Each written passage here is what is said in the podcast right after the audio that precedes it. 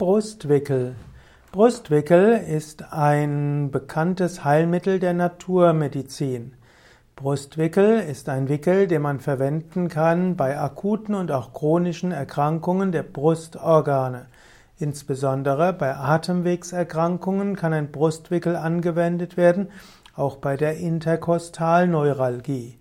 Man verwendet aber typischerweise ein Wickeltuch in der Größe 80 x 150 x 190 cm und das, da, das wickelt man um die Brust herum.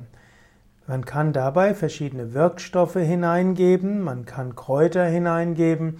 Bei Bronchitis und sogar bei Lungenentzündung haben sich Brustwickel mit Ingwer oder auch anderen Bestandteilen bewährt. Und so gibt es auch heiße Wickel und kalte Wickel. Ja, man kann also vieles machen für Heilung mittels verschiedener Brustwickel.